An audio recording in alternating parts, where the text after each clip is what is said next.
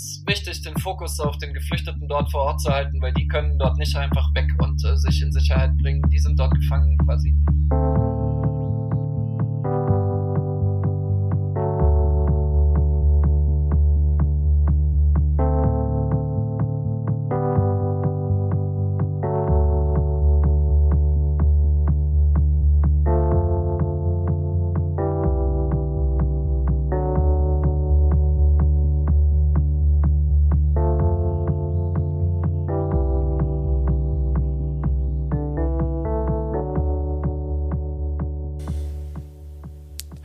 Damit herzlich willkommen, liebe Hörerinnen und Hörer, und herzlich willkommen zu einer weiteren Folge des Res Publica Podcast.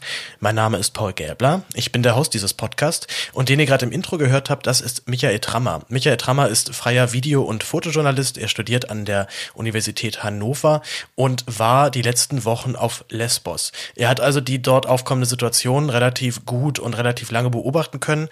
Letzten Sonntag wurde er von Faschisten angegriffen. Er wurde tätlich körperlich verletzt und auch seine Kameras wurden ihm entwendet und in das Meer geschmissen. Ähm, Michael hat mir bis schon am letzten Sonntag ein kurzes Interview für den Tagesspiegel gegeben, was online dort erschienen ist und äh, auch sehr hohe Wellen geschlagen hat. Äh, zunächst werden wir uns jetzt kurz mit meiner Reise nach Serbien äh, beschäftigen und danach schalten wir zu Michael Trammer und reden mit ihm eine halbe Stunde über das, was er auf Lesbos so miterlebt hat. Vorher möchte ich aber noch ein paar Takte erzählen zu meiner Reise, die ich unternommen habe. Meine Hörerinnen und Hörer wissen das ja. Ich war noch Anfang Februar eine Woche in Serbien unterwegs mit meinem guten Freund David. Wir sind völlig ohne Konzept und mit äh, nur mit Ideen eigentlich dahin gefahren und in der Hoffnung, dass unsere Ideen so ausreichend sind, dass man daraus auch einen Film drehen kann. Das ist uns zumindest kann man das jetzt, glaube ich, schon einigermaßen sagen, irgendwie gelungen. Wir äh, sind, wie gesagt, ja ohne konkretes Drehbuch hingefahren und ein bisschen mit der Hoffnung, dass das, was wir dann dort vorfinden, auch filmtauglich ist. Wir hatten erstmal an allen Ebenen Glück, dass ähm, wir erstmal so unglaublich tolle Förderinnen haben, die uns insgesamt 1200 Euro gespendet haben. Das heißt, wir sind komplett auf unsere Kosten gekommen. Wir konnten unseren Flug dorthin bezahlen, wir konnten unser, unsere Unterkunft, unser Airbnb bezahlen, wir konnten dort dann sogar noch äh, essen und äh, etwas trinken und hatten eigentlich keine Mehrkosten. Da erstmal ein ganz, ganz großes Danke an euch alle. Wir sind da immer noch überwältigt und ähm, wissen nicht richtig, wie wir euch das zurückzahlen können. Natürlich außer nur mit einem fertigen Film. David und ich sitzen auch schon am Schnitt, hatten da auch schon ähm, lustige Erfahrungen mit. Die erste lustige Erfahrung war, dass DaVinci, mit dem wir schneiden, leider keine Autosave-Funktion hat. Das heißt, bei unserer ersten Session, wo wir fünf Stunden Zeit investiert hatten, stürzte irgendwann das Programm ab und dann war dann einfach alles weg. Und das war leicht frustrierend. Wir haben jetzt natürlich jetzt auch dazugelernt und speichern immer wieder mal zwischen. Aber das, äh, ja, also ich glaube, Logic, mit dem ich ja hier meinen Podcast aufnehme, ist mir schon so häufig abgestürzt und es ist immer noch alles da, weil das Ding autosaved, aber naja, das waren, das ist halt das Lehrgeld, was man bezahlen muss.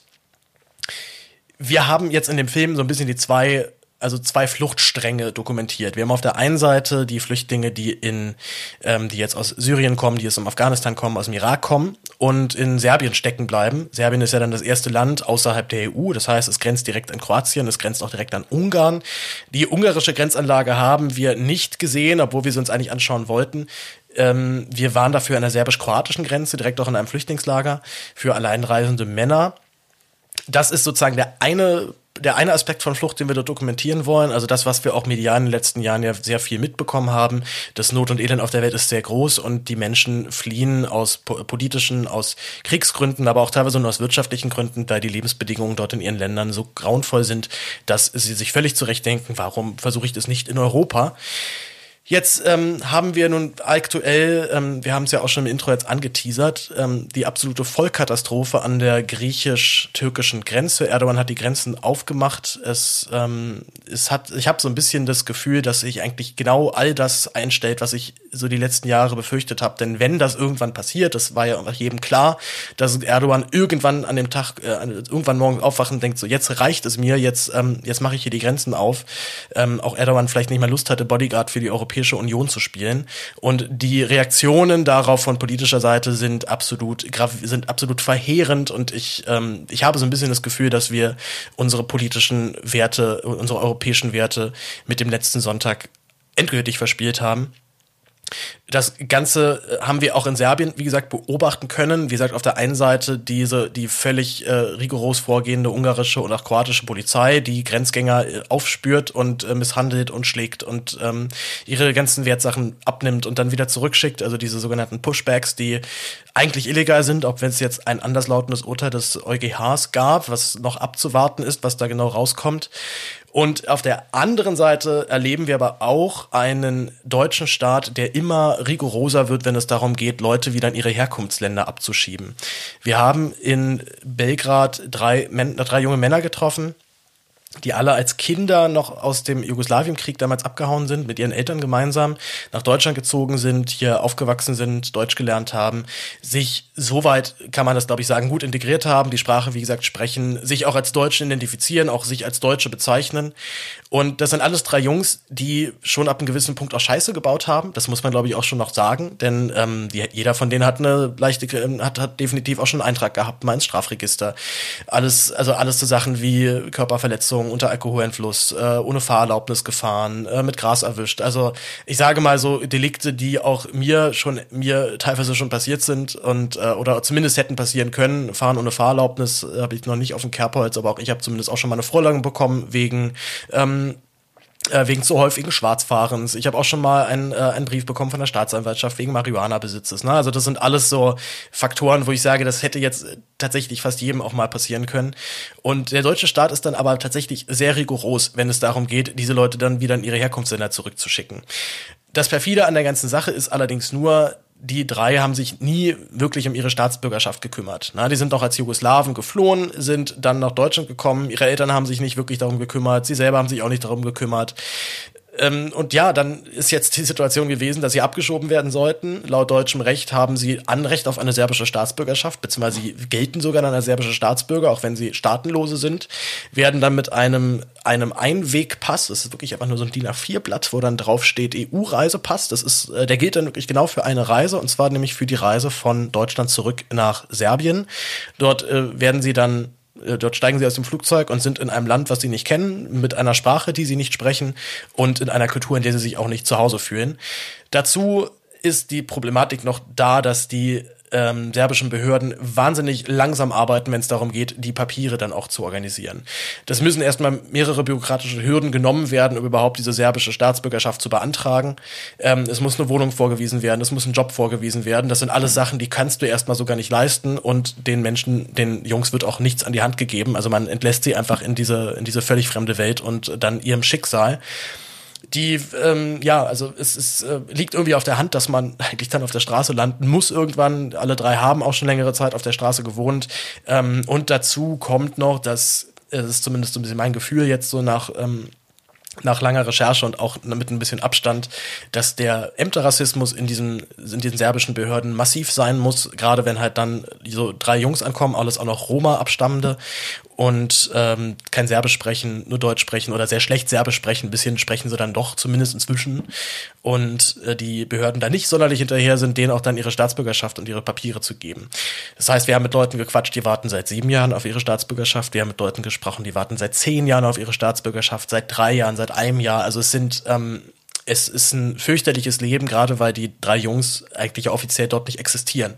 Sie gibt es offiziell nicht, sie sind nirgendwo registriert und sowohl der deutsche Staat als auch der serbische Staat grenzt sie massiv aus und ähm, gibt ihnen nicht mehr, also gibt ihnen nicht mehr das Recht am Leben teilzunehmen. Sie können nicht arbeiten, sie können sich keine Wohnung mieten, sie sind praktisch nicht existent. Das war zugegebenermaßen auch ziemlich hart, sich diese Geschichten anzuhören und zumal die ja alle auch noch Deutsch sprechen. Einer von, von den Jungs ähm, ist im, im Schwarzwald aufgewachsen und spricht dementsprechend auch diesen, mit, mit, diesem, mit diesem Dialekt, den, also es ist, das, dann, da kommt einem das schon so skurril vor. Ne? Wir sitzen halt dann, wir saßen am letzten Abend noch, waren mit denen noch was trinken, wollten mit denen noch mal einen schönen Abend verbringen und ähm, ja, dann hast du halt das Gefühl, okay, eigentlich sitze ich hier so mit, mit drei, mit drei deutschen Kumpels halt zusammen und von meinem Gefühl her sind die halt so deutsch wie ich und wie, wie meine HörerInnen oder wie auch immer. Und ihnen selber geht das ja auch so. Und äh, es macht einen doch sehr, lässt einen auch dann sehr verwirrt zurück, gerade wenn man halt dann weiß, okay, ich habe jetzt halt meinen tollen deutschen Pass und fahre morgen zum Flughafen und zeig den vor und dann fliege ich schön zurück nach Hause und alles ist wieder gut. Das macht einen schon sehr nachdenklich. Und ich, man muss sich generell fragen, wie weit sind Abschiebungen sinnvoll? Also das ist, würde ich sagen, ist so die eine Schiene. Warum schieben wir ab und wann? Und wieso? Das würde ich jetzt gar nicht auch so knallhart beantworten, zumal ich auch glaube, dass man, soweit man dort dann, was ich mit, mit Strafvollzugsbehörden redet, es sehr wohl auch dann Fälle gibt, wo klar ist, okay, wir müssen jetzt das, das, die, die, das, zu dieser drastischen Maßnahme greifen und wenn derjenige sich überhaupt nicht an Regeln halten möchte und mehrmals straffällig wird, ähm, ist, es, also kommt man vermutlich an einem bestimmten Punkt nicht drum rum, auch über eine Abschiebung nachzudenken. Ähm, aber in diesem Fall geht es ja nun konkret darum, dass den Leuten dort ein unzumutbares Leben dann angelastet wird. Sie sind nicht existent, sie haben keine Aufenthaltsgenehmigung, sie haben, sie können ja nicht mal das Land verlassen, sie können nichts machen, sie sind allen möglichen, ähm, allen möglichen Menschen, die sie ausnutzen könnten, schutzlos ausgeliefert. Und da muss man sich fragen, hat das denn noch irgendeinen Sinn? Ich, ich sage mal so, so zumindest einer auch von denen meinte auch, er hat früher echt wirklich nur Scheiße gebaut. Er war kriminell, hat, also hat nur, nur Scheiße im Kopf gehabt und hat eigentlich nichts hingekriegt in seinem Leben ich würde fast annehmen, dass sogar so jemand durch diesen, durch diesen, durch diesen Schritt, dass er einmal komplett rausgerissen wird aus seinem kompletten sozialen Umfeld und in ein anderes Land gebracht wird, wo er mit ganz neuen Leuten auf einmal verkehrt, wo er ein völlig anderes Leben führen werden muss, dass das vielleicht sogar funktionieren kann. Aber nur, wenn derjenige dann zwei, drei Sozialarbeiter an die Hand bekommt. Wenn der zumindest für die nächste Zeit erstmal ausgesorgt hat und weiß, ich habe jetzt hier erstmal eine Wohnung, ich habe jetzt hier einen Job äh, oder mir wird zumindest ein Job angeboten, also ihm halt dann Möglichkeiten gegeben werden, dort auch wirklich Fuß zu fassen, dann könnte ich mir tatsächlich vorstellen, dass das vielleicht sogar sinnvoll ist, also demjenigen gerade aus so kriminellen Strukturen rauszu rauszulösen. Ne? Das ist ja so ein Klassiker, wenn Leute einmal straffällig geworden sind, sie sind im Knast, sie lernen dort weiter Leute kennen, die, die im Knast sind, die straffällig werden und so weiter. Also die, die sozialen Bindungen Bindungen werden dann, werden dann so eng und es ist praktisch nicht mehr möglich, denjenigen da rauszuziehen. Wie gesagt, unter dem Aspekt könnte vielleicht sogar eine Abschiebung irgendwo sinnvoll sein, aber nur wenn sie tatsächlich mit einer gewissen Betreuung einhergeht. So wiederum hat man das Gefühl, der deutsche Staat möchte sich, möchte einfach nur diese Menschen loswerden und dem serbischen Staat ist das sowieso alles scheißegal, denn Serbien würde sehr, möchte sehr gerne weit in die EU und verhält sich dementsprechend in letzter Zeit sehr deutschlandhörig. Das heißt, wenn Deutschland sagt und sagt, äh, ankommt und sagt, ey, wir haben hier noch so ein paar, ähm, so ein paar Roma, die vielleicht irgendwie eine serbische Staatsbürgerschaft bekommen könnten, können wir die mal zu euch abschieben, sagt Serbien natürlich immer her mit denen und ähm, kümmert sich dementsprechend aber auch dann nicht weiter drum. Der Rassismus, wie gesagt, ich habe es ja schon erwähnt, in den Ämtern ist massiv, aber auch in der Bevölkerung ist das zu spüren. Also auch schon als wir mit den dreien was trinken waren, ähm, gehen die zu, drei erst mal, zu dritt erstmal rein und fragen, ey, ist ja noch was frei? Und der Kenner sagt, ah nee, es ist nichts mehr frei und plan, geht mal lieber vielleicht woanders hin. Und dann frage ich nochmal nach als Weißer und er sagt, ah ja, natürlich, wir haben hier noch was da. Also das ist ein ziemlich heftiges Leben und äh, wie gesagt, David und ich haben auch ganz schön geschluckt und ich habe auch danach erstmal ein paar Tage gebraucht, um wieder so ein bisschen klarzukommen und mich so ein bisschen zu sammeln. Aber auch die ersten Tage erstmal nur auf dem Sofa rumgelegen und äh, nichts gemacht. Das war aber auch wirklich sau anstrengend, weil David und ich halt eigentlich ja seit, ja, eigentlich ja tagelang nur gearbeitet haben. Also wir sind halt morgens aufgestanden, haben, sind losgefahren zu irgendeinem Interview, haben mit Leuten gequatscht, haben Schnittbilder gedreht, was auch immer, sind ähm, wir hatten den nächsten Termin und sind nach Hause am Material gesichtet. Also wir hatten ja eigentlich halt nie frei und wenn wir frei hatten, haben wir uns irgendwie immer schlecht gefühlt, weil theoretisch immer noch ganz viel zu tun wäre. Aber ich kann auf jeden Fall sagen, dass es ein sehr, also auf jeden Fall filmisch und kameramäßig ein sehr, sehr spannender Film wird. Ähm, beim Ton habe ich leider so ein paar Mal verkackt. Äh, das ist äh, ärgerlich, aber ist halt nun mal so. Und beim ersten Film passieren auch nun mal einfach Fehler. Ich äh, breche aber nochmal an der Stelle eine große Lanze für David, äh, den ihr ja auch in der vorletzten Folge im Podcast einmal gehört habt. Er ist nicht nur ein cooler Typ, sondern auch noch ein wirklich fantastischer Kameramann, der ein natürliches Gespür für gute Bilder hat und mit dem man sich dazu, mit dem man dazu noch wunderbar arbeiten kann. Also nicht nur arbeiten, sondern auch halt eben noch auf einer freundschaftlichen Ebene sich gut zu verstehen. Das ähm, in dieser Kombination nicht unbedingt immer so und nicht unbedingt selbstverständlich. Aber gut, wie gesagt, wir sind selber noch genauso gespannt wie ihr, wann der Film rauskommt. Wir haben jetzt schon so die ersten vier vier Minuten etwa geschnitten, zumindest im Rohschnitt, äh, sieht schon alles ganz geil aus und ja, das äh, kann aber allerdings noch wirklich noch eine Weile dauern. Schneiden ist eine fürchterliche Arbeit, wie ich äh, feststelle. Beziehungsweise ich kannte es schon so ein bisschen, aber jetzt so mit so einem eigenen Projekt und dann sieht man auch noch die ganze Zeit seine, seine blöde Fresse dann in, äh, im Film. Es ist nochmal doppelt und dreifach anstrengend. Ähm, ihr werdet aber auf jeden Fall rechtzeitig informiert darüber. Bevor wir jetzt zu Michael Trammer schalten, möchte ich noch meine nächste Folge anteasern. Ich werde mich nicht mehr in der nächsten Folge mit dem Heartland Institute und mit Eika auseinandersetzen. Das Heartland Institute ist ein US-amerikanischer Think Tank, die sich besonders auf die Leugnung des menschengemachten Klimawandels spezialisiert haben, laut eigener Aussage sogar Donald Trump dazu gebracht haben, jetzt aus dem Kyoto-Protokoll auszusteigen. pardon, nicht das Kyoto-Protokoll, sondern den, das haben sie ja gar nicht unterschrieben, sondern der Pariser Klimavertrag natürlich. Und Eike ist so ein bisschen das deutsche Pendant dazu. Ich habe mich ja schon mit, beim Tagesspiegel schon mal mit den Leuten angelegt und krieg seitdem auch regelmäßig mal E-Mails von irgendwelchen äh, Leuten. Und war letzte Woche mit Reporter unterwegs ein, äh, ein Format des WDR, das bei YouTube ausgestrahlt wird. Großer Dank auch noch an Ben Bode. Ich habe den schon vor ein paar Monaten ähm, dieses Thema gepitcht, dass ich darüber gerne was machen würde.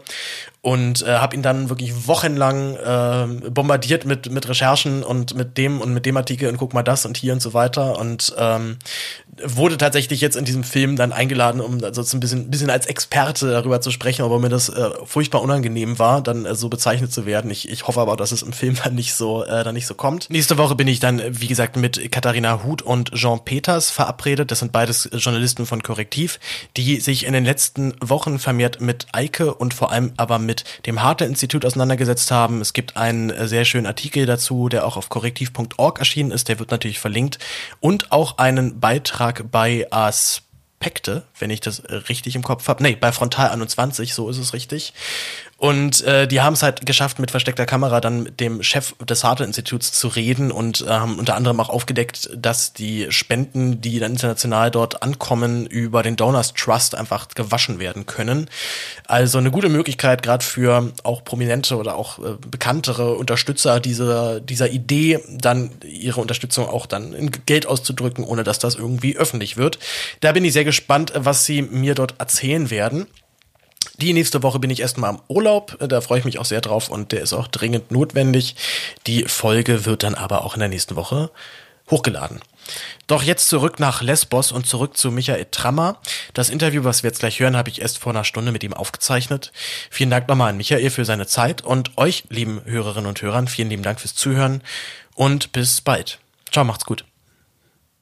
Und deswegen begrüße ich jetzt sehr herzlich im Podcast den Videojournalisten Michael Trammer. Hallo Michael, grüß dich. Hallo. Wie geht es dir gerade? Wo bist du gerade? Bist du wieder in Sicherheit?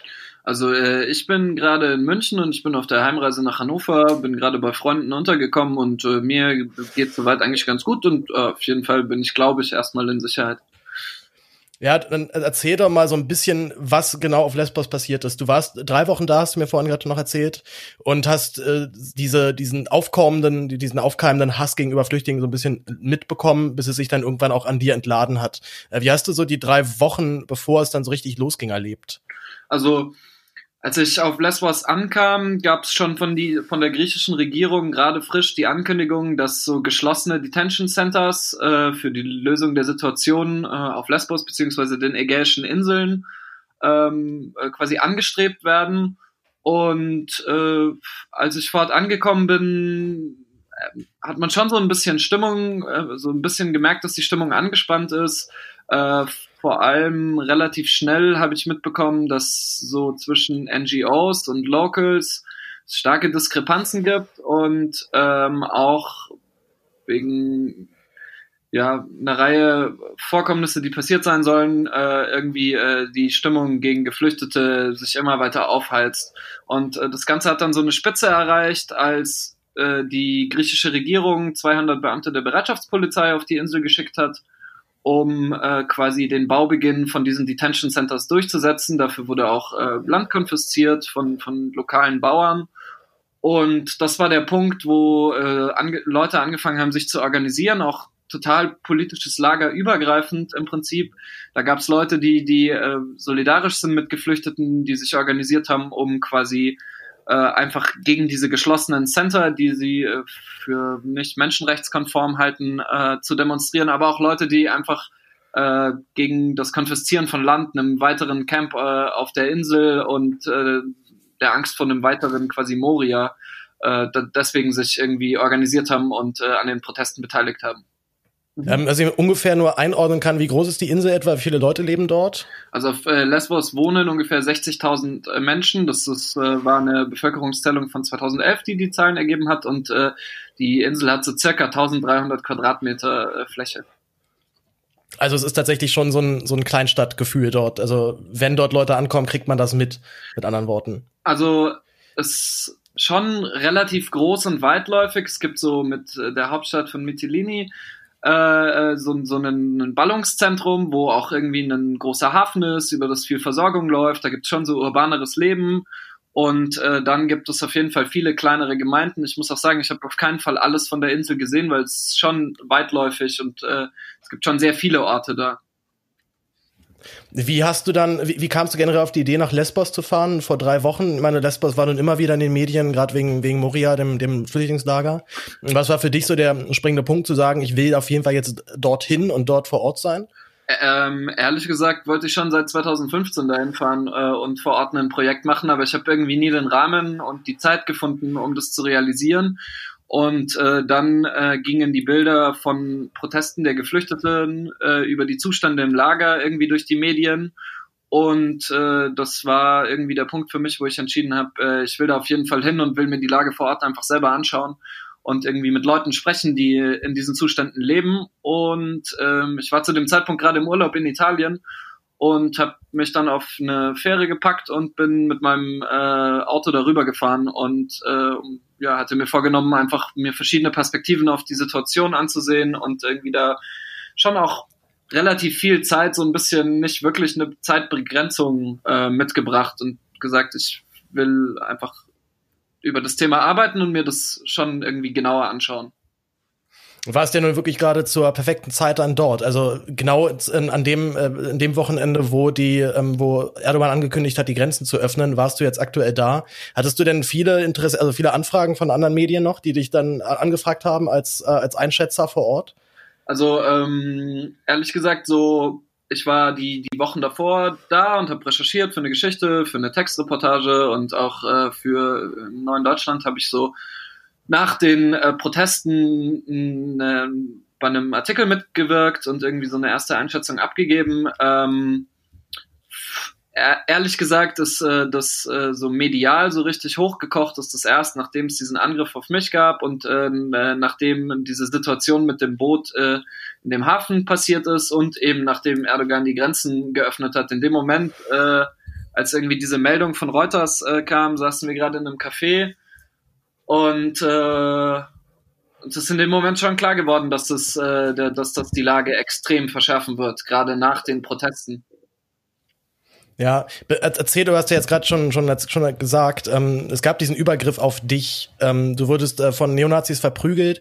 Wie ist es zu der Situation ak akut gekommen? Ähm, also an dem Tag äh, gab es am Morgen eine Meldung von Alarmphone, dass äh, ein Boot, äh, die, die Insassen des, eines Bootes angerufen hätten, gesagt hätten, sie wären von einem Speedboat äh, gestoppt worden, deren Motor beschädigt worden. Das kann man gerade nicht so wirklich bestätigen, leider. Und ähm, die, äh, das Boot wäre manövrierunfähig, würde in griechischen äh, Gewässern liegen und dann haben wir uns irgendwie auf den Weg gemacht und äh, haben mit der GPS-Position von Alarmphone versucht, das Boot zu finden und einen Blick auf das Boot zu bekommen und haben das dann irgendwie so drei Stunden irgendwie beobachtet. Achso, wenn ich von wir spreche, dann rede ich von dem Kollegen, mit dem ich zusammen unterwegs war, um dort irgendwie ein Projekt zu machen.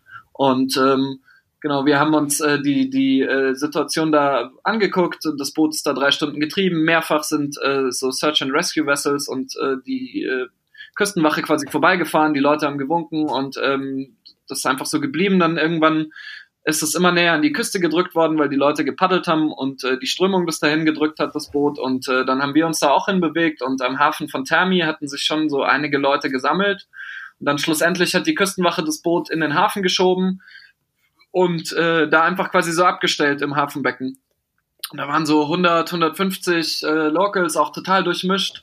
Ältere Leute, junge Leute, Leute, die irgendwie so äh, sportlicher angezogen waren und ähm, irgendwie schwarze Kapuzenpullis und äh, äh Sonnenbrillen und äh, deutlich aggressiver wirkten auch, äh, die auch ganz vorne dabei waren, äh, da, wie die Leute angeschrien wurden auf dem Boot und dann ja, hat sich die Situation im Hafen irgendwie aufgeschaukelt. Ich bin auf die andere Seite von dem Hafen gegangen, auf so ein Pier, hab, äh, äh, hab da die Situation gefilmt und dann hat sich so eine Gruppe von acht Leuten vermummt und gelöst. Aus, aus dieser Gruppe ist äh, auf den Pier gelaufen, hat erst meinen Kollegen, der auch gefilmt hat, äh, bedroht.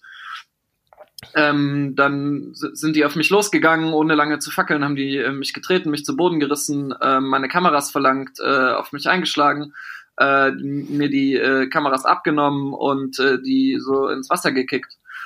Und Ja, äh, in der Situation äh, habe ich ehrlich gesagt, also erstmal hauptsächlich gehofft, dass das schnell endet und äh, dann äh, einfach, ich meine, ich bin Freiberufler, das heißt irgendwie, mein Equipment ist schon so die Basis meiner Arbeit und äh, ja, ich war äh, zuerst mal darum besorgt und äh, da war auf jeden Fall eine ältere Dame, der ich wahnsinnig dankbar bin, äh, die äh, irgendwie sich um mich gekümmert hat. Die kann man auch auf einigen Fotos sehen. Und es kamen einige Locals, die auch ausgedrückt haben, dass äh, sie das äh, überhaupt nicht tragen, was da passiert ist.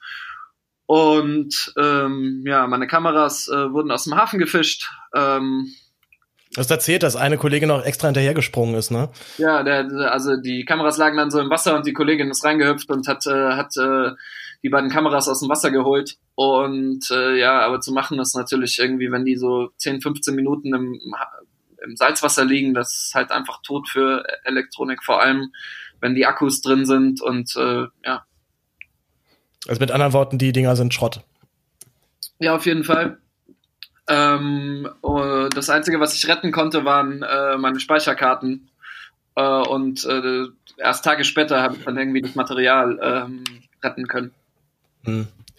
Du hast jetzt gesagt, das waren, ähm, du hast ja gesagt, das waren Rechtsradikale, die dich da angegriffen haben. Was hat dich zu der Vermutung getrieben, dass es Rechtsradikale waren? Haben sie sich ähm, bestimmt äh, mit bestimmten Zeichen zu erkennen gegeben? Haben sie bestimmte Sprüche gebracht, also die du als einen, rechtsradikal outen würdest? Also zum einen äh, auf jeden Fall äh, die Tatsache, dass Menschen ähm, äh, mit Gewalt äh, ihre Meinung durch, also ich habe Faschisten geschrieben mhm. äh, und äh, das habe ich geschrieben, weil äh, das in meinen Augen Faschisten sind, einfach aufgrund der Tatsache, dass äh, äh, die mit Gewalt äh, äh, rassistische Ressentiments durchdrücken wollen, ähm, äh, mit Gewalt gegen Journalistinnen und Journalisten vorgehen, gegen Leute, die dort Geflüchtete unterstützen und ähm, ja, äh, außerdem die äh, Analyse von der lokalen Kollegin, die sich mit, äh, die sich mit äh, seit längeren, seit Jahren mit Rechtsradikalen auf der Insel beschäftigt. 2018 gab es da auch einen größeren Übergriff gegen äh, Geflüchtete auf dem Sappho Square das ist so zentral in Mytilini und ähm, genau diese Einschätzung hat mich dazu veranlasst, die als Faschisten zu bezeichnen. Hm.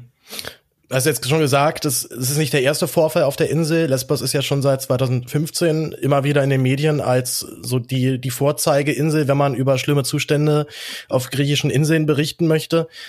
Ähm, kannst du zumindest in Teilen auch diesen Unmut der Bevölkerung nachvollziehen gegenüber dem, dem, dem weiteren, dem, der, der weiteren Konzentration von, von Geflüchteten auf ihrer Insel?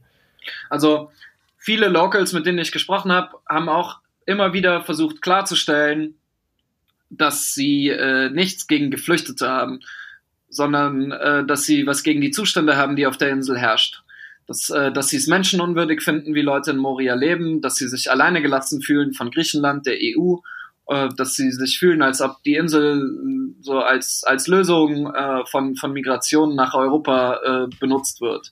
Und ähm, klar kann ich das nachvollziehen. Ich finde es äh, äußerst problematisch jetzt äh, persönlich, wenn, wenn, wenn sich diese berechtigte Wut über Zustände in Europa dann auf äh, die Schwächsten in der Gesellschaft quasi entlädt und irgendwie Leute rassistischen Ressentiments anheimfallen und dann äh, von irgendwie Taten Einzelner irgendwie auf be ganze Bevölkerungsgruppen im Prinzip schließ, äh, schließen. Ich meine, Moria ist äh, quasi die zweitgrößte Stadt auf dieser Insel. Das sind, äh, da wurden in diesem Lager wurden über 20.000 Leute bei 86.000 EinwohnerInnen auf der Insel. Da kann man sich schon vorstellen, irgendwie, dass das zu Problemen führen kann.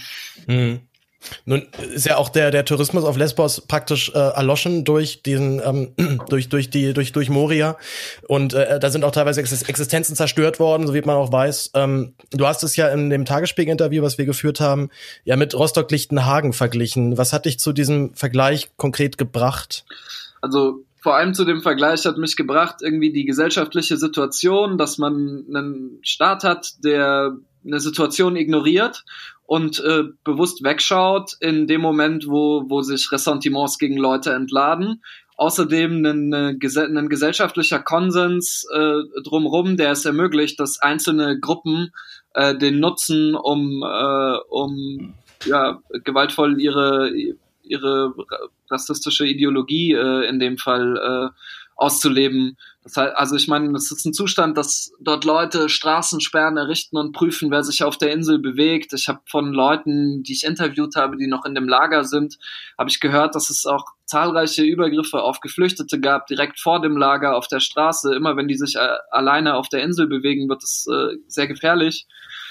Und das, äh, finde ich, erinnert äh, alles sehr stark einfach an rassistische Progrome, die wir äh, in, in, in Deutschland erlebt haben.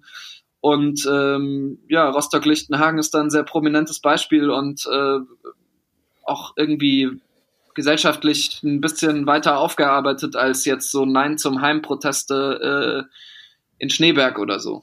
Mhm. Ja, zumal ja auch noch signifikant für Rostock-Lichtenhagen ist das Fernbleiben der Polizei ab einem bestimmten Zeitpunkt. Die Polizei hat sich zurückgezogen und hat dann dem rechten Mob die Straße überlassen, beziehungsweise das Sonnenblumenhaus. Ist das auch das, was du beobachtet hast, dass sich die Polizei weitestgehend aus, den, aus dem Geschehen dort zurückzieht und die Leute machen lässt? Du hast äh, von, von diesem Vorfall berichtet, wo du zusammengeschlagen wurdest. War denn da Polizei in der Nähe? War da, oder generell hast du dann überlegt, das zur Anzeige zu bringen? Also ich habe äh, da keine Polizei gesehen. Ähm, Leute haben die Polizei angerufen und gefragt, ob die wissen, was äh, dort im Hafen passiert und äh, darauf gab es keine Reaktion. Ich meine, der Krankenwagen ist dahin gekommen, aber äh, Polizei konnte ich zu keinem Zeitpunkt da sehen. Ähm, ich weiß nicht, ob da Leute in Zivil waren oder so, aber es ist auf jeden Fall überhaupt niemand eingeschritten und ähm, ja, genau, also dieses Wegschauen staatlicher Akteure oder das Billigen solcher Zustände, das ist auf jeden Fall auch was, was das äh, ausmacht, äh, die Situation vor Ort. Ähm, eine Anzeige bei der Polizei, da haben mir ganz, ganz verschiedene Leute davon abgeraten und ähm, mit welcher Begründung? Äh, einfach, dass äh, die lokalen Strukturen äh, zu stark vernetzt sind mit der Polizei. Die sind, äh, es ist eine Insel einfach. Die Leute sind die Inselbevölkerung ist natürlich seit Generationen total verwachsen und äh, äh, da total äh, strukturell quasi verbandelt. Und äh, mir wurde geraten, ich soll mit, äh, ich soll mit äh, Anwältinnen und Anwälten ähm, einfach äh, versuchen, äh, äh, gerichtlich dagegen vorzugehen. Und ähm, es haben sich Leute bei mir gemeldet, die dort vor Ort äh, solche Arbeit machen und die auch andere Leute vertreten die Opfer von Übergriffen wurden und äh, das äh, werden wir also gerichtlich äh, quasi auch noch versuchen zu klären. Hm. Jetzt noch, noch mal zu dieser generellen ähm, Pogromstimmung. Du sagst, die Polizei zieht sich zurück. Du hast beobachtet, wie die Küstenwache auch ihre ihre Arbeit nicht nachgeht und die Leute dort dann eher ähm, noch dann wieder aufs Meer hinaus äh, hinausschubst. Es sind Fälle berichtet worden an der türkisch-syrischen Grenze, dass auch teilweise schon Flüchtige erschossen worden sind von den äh, von den Polizei von von von Polizisten das wurde nicht so richtig komplett bestätigt. Es gibt da wohl auch große Zweifel an der, an der Authentizität dieser Videos. Was ist deine Einschätzung? Hältst du das für möglich, dass so etwas passiert aktuell äh, an der Grenze? Also ich äh, kann äh, gerade bei dem Fall von dem einen äh, vermutlich erschossenen Geflüchteten an der, äh, der türkisch-griechischen Grenze, da kann ich nur äh, auf den Beitrag von Forensic Architecture verweisen die sich äh, den, den Fall angenommen haben und sich äh, die, die verschiedenen Videos, äh, die es von der Situation gibt, verglichen haben mit der Tageszeit, dem Wetter, der Vegetation dort, Karten und so weiter. Und äh, deren Analyse kommt zu dem Schluss, dass, dass auf jeden Fall diese Videos sind an diesem Tag entstanden, an diesem Ort und äh, die Person ist tot. Also, äh, und dann ist die Frage natürlich, wer hat geschossen, etc., etc. Ähm, aber ja, ich halte das für möglich, auf jeden Fall. Ähm, das Einzige, was natürlich wahnsinnig schwierig ist, ist, die Situation wurde von Erdogan irgendwie herbeigeführt. Äh, und äh, man muss schon aufpassen, ich meine, das Ziel von Erdogan, also es muss ja ein Ziel geben hinter, hinter der ganzen Sache, meiner Meinung nach. Und äh, äh, man muss einfach aufpassen, dass man da nicht äh, äh, den Meldungen türkischer Staatsmedien irgendwie blinden Glauben schenkt. Mhm. Ja, ich weiß noch, wie ich irgendwann mal dem, dem DPA-Redakteur angerufen habe, als ich dann irgendeine Meldung auf dem Tisch hatte, dass angeblich schon 75.000 Menschen in der Grenzregion angekommen sein sollen. Und äh, der DPA-Mann mir dann tatsächlich sagte, das ist kompletter Bullshit. Das äh, kann überhaupt nicht sein, allein schon, weil wir dann ganz andere Bilder sehen würden an den Grenzen. Also da tobt auf jeden Fall die Propagandaschlacht auch von der türkischen Seite auf jeden Fall immens. Ähm, aber apropos Propagandaschlacht, wie erlebst du denn zurzeit die Berichterstattung in den deutschen Medien oder auch die politischen Äußerungen hier in Deutschland auch auf europäischer Ebene? Also ähm, ich meine, ich äh, muss sagen, ich finde es ich find's ehrlich gesagt erstmal ein bisschen traurig, dass die mediale Aufmerksamkeit für die Situation auf der Insel erst gegeben ist, wenn irgendwie ein westlicher Journalist äh, äh, geschlagen wird. Also das ist nicht ausschließlich jetzt nicht ausschlaggebend gewesen, aber es hat schon nochmal irgendwie für eine größere mediale Präsenz gesorgt. Man hat auch davor Geschichten äh, gelesen über die Zustände in dem Lager und so weiter. Aber äh, ich finde schon, ähm, also ich hatte das Gefühl, aber das kann natürlich auch sein, dass es einfach daran liegt, dass ich der Betroffene bin und deswegen einfach viel mitbekomme, dass die, das Interesse von deutschen Medien an der Situation schon stark gestiegen ist, auch mit der Öffnung der Grenzen und so weiter. Ist einfach alles jetzt aufeinander gekommen und die Situation hat sich wahnsinnig schnell entwickelt. Ja gut, aber Moria war ja nun schon seit Monaten in den Nachrichten. Also ich weiß, das erste Mal, dass ich bewusst mich mit diesem Lager beschäftigt habe, war glaube ich im November, wo schon klar war, das Lager ist dreimal so überfüllt, wie eigentlich Plätze da sind. Auf jeden Fall. Ähm, und das äh, bringt mich auch eigentlich zu dem Punkt äh, der, der politischen Lage oder dem politischen Umgang damit. Äh, ich habe einfach das Gefühl, dass das sehr lange Zeit konsequent ignoriert wurde. Ich war als ich da vor Ort war, war auch so eine Delegation von der Initiative Seebrücke vor Ort äh, mit der evangelischen Kirche und die haben sich die Situation dort angesehen mhm. und äh, die waren auch schockiert davon. Und der, der Bürger, der Oberbürgermeister von Potsdam war da, glaube ich, dabei, ne? Genau, ja, der hat, äh, mhm. äh, der, der war dort äh, unter anderem vor Ort und äh, denen wurde so ein bisschen auch so selbstorganisierte geflüchtete Schu äh, Schule von Geflüchteten wurde denen gezeigt und Ausgabestellen für Hilfsmittel und so weiter, aber äh, die waren wirklich äh, die, alle schockiert und aber eigentlich alle Leute, die ich kenne, die quasi dorthin gegangen sind, um dort zu berichten oder sich ein Bild von der Lage vorzumachen oder zu helfen, waren schockiert von der, den Zuständen. Das heißt, ja, es gab Medienberichte darüber, aber irgendwie ist halt keine Konsequenz äh, daraus gefolgt oder äh, es gab halt kein, keine, polit kein politisches Handeln und äh, schlussendlich ist die Situation einfach die gleiche geblieben dort. Oh. Ja, mein, mein Eindruck ist auch immer noch ein bisschen, dass die, also gerade wenn ich mir die Äußerungen von Frau von der Leyen anschaue, zwar anhöre, äh, dann erinnert die Rhetorik eher an, an Kriegsrhetorik als an, ich sag mal, an, an Hilfsrhetorik. Also es wird davon geredet, dass man jetzt solidarisch bei Griechenland stehen muss, dass man solidarisch die europäischen Außengrenzen schützen muss, aber kein Wort darüber, dass ähm, die Lager jetzt ja schon, also die Lager jetzt ja schon an den Grenzen völlig überfüllt sind und ähm, nicht eigentlich überhaupt nicht akzeptabel und also ich aus meiner eigenen persönlichen Sicht waren war so dieses letzte Wochenende für mich so der so ein bisschen so der Sargnagel für die europäischen Werte. Also wenn man sich dann doch nicht äh, doch nicht dazu erbarmen lässt, dann zumindest den Leuten, die jetzt schon aktuell dort sind und dort in schlimmster Not hausen, denen noch zu helfen. Die Bundesrat die Bundestagsinitiative der Grünen ist ja auch gescheitert an der CDU und an der SPD und der AfD, hat man auch nicht vergessen. Ähm, hat man schon das Gefühl, dass da ein bestimmter politischer Wille auch dahinter ist, nicht jetzt zu viel zu helfen, um nicht halt sonst wieder Sorge zu haben, dass hier die eigene Bevölkerung wieder auf die Barrikaden steigt. Ist das auch so ein bisschen der Eindruck, der, der, der sich, der, der, der sich da beschleicht? Ähm, auf jeden Fall. Äh, auf jeden Fall habe ich das Gefühl, dass äh, auch mit diesem Slogan, der ja äh, irgendwie propagiert wird, äh, gerade aus irgendwie rechten Kreisen, dass, dass sich 2015 nicht wiederholen dürfe und so weiter, und äh, diese Rhetorik, dass immer von einer Welle und einer Flut gesprochen wird und äh, äh, einer Invasion teilweise äh, in extrem rechten Kreisen dann schon, ähm, das, äh, das sind für mich alles Anzeichen, dass äh, politisch wir sind halt irgendwie äh, fünf Jahre nach 2015, wir sind einfach äh, Re Rechtsruck in Deutschland. Ist nicht irgendwie ein einen, einen, einen, so ein dystopisches Bild, das, äh, das äh, jemand zeichnet, sondern auf jeden Fall sind wir an einem Punkt, wo aus meiner Perspektive nicht nur europäische Werte, sondern ganz einfach Menschenrechte mit Füßen getreten werden.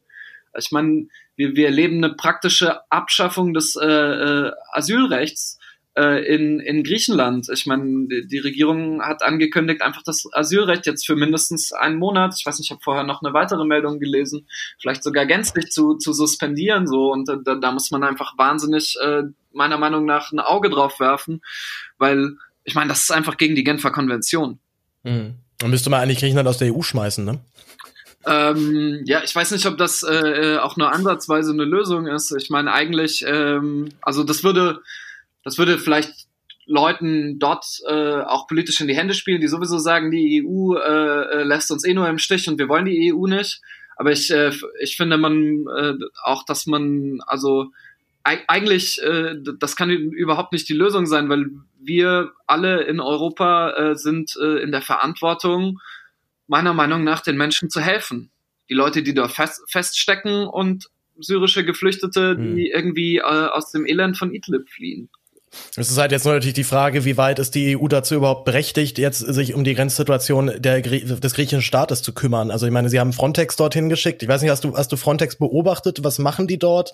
Ähm, kriegen die mit, was dort passiert und dokumentieren das? Ich meine, wenn, wir haben die Bilder gesehen von der Küstenwache, die dann direkt an dem Flüchtlingsboot wirklich haarscharf vorbeifährt, um sie mit Wellen zum Kentern zu bringen.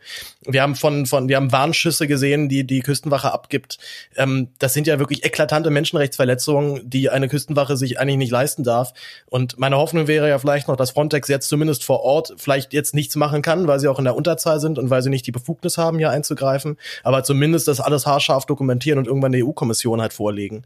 Also ich weiß nicht, die Hoffnung kann man auf jeden Fall haben. Äh, ich würde aber sagen, wenn man sich äh, eben von der Leyen's Rhetorik anschaut und äh, Frontex quasi als Exekutive von dieser Rhetorik sieht, als europäisches Projekt, dann äh, ehrlich gesagt, äh, man äh, weiß ich nicht, ob man äh, darauf vertrauen darf, dass äh, Frontex äh, da, da einschreiten wird. Ich meine, es gab vor kurzem auch so eine Veröffentlichung ähm, äh, von von so dokumentierten äh, von dokumentierten Menschenrechtsverstößen schon vor dieser erneuten quasi in Anführungszeichen Grenzöffnung durch äh, Erdogan.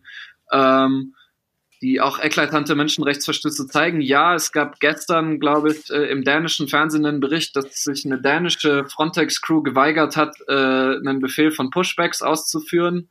Aber also vor Ort, man kann schon einfach, man kann dort Frontex wahrnehmen. Äh, die fahren in so teuren äh, polnischen Land Rover Discoveries äh, durch die Gegend äh, spotten. Macht man sich sehr beliebt bei der griechischen Bevölkerung wahrscheinlich. Auf jeden Fall einer der schicksten Wagen, äh, der dort rumfährt wahrscheinlich. Und ähm, ja, die, die arbeiten dort mit griechischen Beamten zusammen. Die tauchen schon auf, wenn es ein Landing, also so eine, eine, Anlandung von einem Boot gibt und so. Ähm, die haben wohl auch einen Helikopter dort und es gibt eben die Schiffe, die dort äh, über diese Mission koordiniert werden. Aber die, die Frage ist halt, äh, ich habe auch mit Leuten von Frontex gesprochen, aber äh, also einfach in eine Polizeikontrolle geraten, ehrlich gesagt, äh, äh, von, von unter anderem Frontex-Beamten.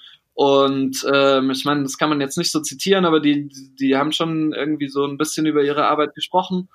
Und ähm, ich weiß nicht, ob, äh, ob Frontex wirklich, wie du schon sagtest, ja auch überhaupt die Möglichkeit hat, dort einzugreifen. Ich glaube, ehrlich gesagt ist, äh, glaube ich, einfach nur ein, ein gesellschaftliches äh, Umdenken und gesellschaftlicher Druck, was das was verändern kann an der Lage dort. Hm. Ja, bloß wenn der Druck halt eben ja eher gerade so in die andere Richtung geht. Also ich sehe gerade auch leider, leider nicht das Aufbäumen in der linksliberalen äh, Bewegung, sich jetzt, äh, sich jetzt wirklich aktiv für den, für den Schutz dieser Menschen einzusetzen.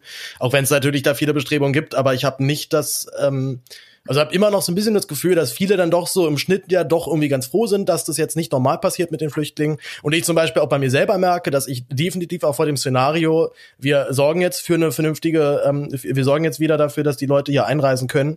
Ich hätte auch tatsächlich Schiss, dass, dass die Nazis dann jetzt hier in Deutschland völlig durchdrehen. Also die sind ja jetzt schon, äh, sind ja jetzt schon auf, auf 180. Und ähm, man will sich fast gar nicht vorstellen, was dort passiert. Es ist halt nur die Frage, ob das eine Motivation sein kann, dann nichts zu tun oder ob das nicht genau, ob man nicht halt genau dann in die Falle der Rechten läuft. Ja, also ich glaube, wenn man wenn man wenn man in die Position gerät und in der Position sind wir auf jeden Fall, dass man dass man Angst haben muss vor den äh, vor vor dem, was äh, extrem Rechte und Rechte tun äh, könnten oder äh, tun werden, wenn, wenn neue Leute aufgenommen wird. Das zeigt meiner Meinung nach eher in, in, in was für einem äh, in was für einem schwierigen gesellschaftlichen Klima wir uns gerade befinden. Und wenn wir Menschenrechte über Bord werfen, weil wir Angst haben davor, was äh, äh, wie, wie Rechte darauf reagieren, das ist äh, meiner Meinung nach ähm, ein katastrophaler Zustand, über den man äh, sprechen muss ähm, und äh, den man eigentlich verändern muss. Ähm, ja. Äh, weil man, wir können ja nicht irgendwie die Schutzbedürftigkeit und das äh, Leben von Menschen davon abhängig machen, äh, wie sich, wie sich die nächsten Wahlergebnisse gestalten oder noch viel Schlimmeres. Ne? Also ähm, man, man merkt auch an irgendwie dem, wie die extreme Rechte darauf reagiert. Ich meine, da gibt's äh, Leute, die dorthin mobilisieren und so weiter, die sagen, wir müssen jetzt das Abendland verteidigen, Europas Grenzen schützen, echte Männer müssen jetzt nach äh, an die Grenze kommen und so haben Leute in so Telegram-Chats geschrieben. Ja, es, es, gibt, es gibt schon die ersten Berichte von, von NPD-Kadern, die dort rumlaufen auf der Insel. Also die sind schon da teilweise. Ja, äh, und äh, äh, es gibt auch so einen dubiosen französischen Aufruf der äh, Leute, die irgendwie wohl auch äh, im, im Donbass-Regiment gekämpft haben und so in der Ukraine, die, die auffordert, dorthin zu kommen, Europa zu verteidigen. Und man hat so ein bisschen das Gefühl, dass äh, die Rechte sich so über einen vermeintlichen Tag X freut. Äh, und ähm, äh, quasi jetzt, äh, jetzt der Punkt ist, wo man sich dagegen wehren muss aus deren Perspektive. Und das ist extrem gefährlich. Und äh, das sollten wir uns alle bewusst machen und ähm, da, muss, da muss man sich überlegen, wie, wie, wie, kann, äh, wie kann man da reagieren. Ja, vor allem ja unter dem Aspekt, dass ähm, die Situation dort jetzt schon auf Anschlag ist, auf Lesbos, und man sich gar nicht vorstellen möchte, wie weit die Situation dann noch eskaliert, wenn dort halt noch so ein Haufen europäischer Rechtsradikaler rumlaufen. Gerade halt, wenn du jetzt halt sagst, du bist abgehauen, weil du sagst, es ist zu gefährlich geworden, weil du wurdest zusammengeschlagen, du wurdest tätlich angegriffen, genau wie deine Kollegen. Ähm, die Presse wird sich ja vermutlich doch Stück und Stück dort zurückziehen, wenn sie nicht mal um ihre Sicherheit äh, garantiert, äh, wenn sie nicht mehr ihre Sicherheit garantiert weiß. Ja, auf jeden Fall. Aber das, also der Grund, warum ich abgehauen bin, ist halt, dass es eine Insel ist und dass, äh, wenn man irgendwie einmal dort gebrandmarkt ist, ich glaube, es sehr gefährlich werden kann und so man konsequent Probleme bekommen kann. Ähm, es gibt aber zum Glück genügend Leute, die, die das Thema sehen und äh, sich damit beschäftigen. Und ich hoffe einfach, auch lokale Journalistinnen und Journalisten, und ich hoffe einfach, dass äh, Leute die Dringlichkeit des Themas sehen und einfach weiter dazu arbeiten und das dokumentieren und so zumindest irgendwie eine, eine, eine Vermittlung des Ganzen irgendwie äh, ähm, äh, hinbekommen. Hm. Gut, ähm, du hast auch noch gesagt, du wirst äh, massiv angegriffen in sozialen Netzwerken. Da geht ein rechter Shitstorm über dich her. Wie nimmst du das wahr? Hast du da irgendwie eine Möglichkeit gefunden, dich davon abzugrenzen? Oder wie ich weiß nicht, ich habe also ich habe so zumindest so in Teilen so rechte Shitstorms schon so erlebt. Äh, zweimal, weil ich Artikel unter Pseudonym geschrieben habe und das war dann zumindest einigermaßen entspannt, weil das so aus so einer, weil, weil ich das so einigermaßen geschützt irgendwie dann beobachten konnte und da irgendwie nicht mein Name dann die ganze Zeit mit in Verbindung war. Ähm, und halt dann einmal einen, äh, einen Artikel bei Journalistenwatch äh, mit meinem mit meinem Namen und dann einem, einem Bild von einem abgetrennten Schweinekopf direkt daneben und weiß halt noch, dass ich das im ersten Moment super gruselig fand und ähm, so wirklich so einen Tag lang richtig, richtig fertig war deswegen, aber dann irgendwann in so einen, so einen, so einen, ich sag mal, in so eine Trotzreaktion gefallen bin. Also das wie, schon fast wie so eine Auszeichnung gesehen habe. Ähm, wie ist es bei dir? Wie, wie, wie, wie, ja, wie, wie, wie geht's dir mit diesem, mit diesem Hate, der jetzt von, von rechts übers Internet gerade auf dich reinprasselt? Also ich meine, ja, auf jeden Fall getroffene Hunde bellen. Und ähm, irgendwie äh, bedeutet das auch, dass ich meine Arbeit gut gemacht habe, weil äh, Leute sich extrem daran stören, ähm, äh, was dort, also die stört nicht, was dort passiert, sondern die stört, dass ich darüber berichte, was dort passiert. Und irgendwie ist das ein Zeichen dafür, dass äh, die das nicht wollen, dass äh, Leute das sehen, weil sie vielleicht verstehen, dass es eben doch nicht so gesamtgesellschaftlich der Konsens ist, was sie dort tun, äh, wie, wie, sie vielleicht hoffen. Ähm, der Shitstorm übers Internet, ich habe einfach angefangen, alle Leute, die mich halt beleidigen oder die mir drohen oder die mir wünschen, mir wäre Schlimmeres passiert oder einfach anfangen, äh, irgendwelche postfaktischen Thesen in den Raum zu werfen, äh, rigoros zu blocken. Ich habe weder die Zeit noch die Kapazität noch die Lust, äh, äh, da Diskussionen zu führen mit Leuten, die mir den Tod wünschen. Und ähm, klar habe ich auch paar Accounts gemeldet. Twitter hat auch eine ganze Reihe Sachen offline genommen. Ich habe auch Leute dazu aufgerufen, bitte das für mich zu melden, weil ich das einfach auch nicht mehr ausgehalten habe, hundertmal zu lesen. Äh, so, äh, wir hätten dich ins Hafenbecken schmeißen sollen und so weiter. Das, ähm, ich meine, was dem Ganzen so ein bisschen die Krone aufsetzt, ist, dass dann auch noch bei Pegida ein Redner auf den Fall angespielt hat und irgendwie 15.000 Leute gejohlt haben und der irgendwie sowas sagte, wie er hätte ja mal seine Kameras besser festgehalten. Ähm, das hat irgendwie so den Vogel auch noch abgeschossen, aber mittlerweile muss ich echt sagen, ist der Shitstorm abgeklungen und ähm, die Nachrichten der Solidarität überwiegen. Ich habe ja auch irgendwie so ein Crowdfunding gestartet, um meine Kameras zurückzubekommen, weil ich nicht richtig versichert war. Und ähm, das ist extrem gut gelaufen. Die Leute haben, haben das einfach ersetzt und viele Leute haben gespendet und mich supportet und mir Nachrichten geschrieben, dass sie die Arbeit wichtig finden und sehr froh sind, dass Leute dort waren und berichtet haben. Und das stimmt dann natürlich zuversichtlich. Und äh, ich gebe auf jeden Fall irgendwie die Hoffnung nicht auf, dass äh, gesellschaftlich sich da was verändern wird. Würdest du nochmal zurückgehen nach Lesbos, wenn jetzt die Lage dort wirklich völlig eskaliert oder bist du jetzt erstmal raus? Ah, ich glaube, ich muss da erstmal ein bisschen Gras über die Insel wachsen lassen, bis ich da wieder auftauchen kann. Ja, alles klar.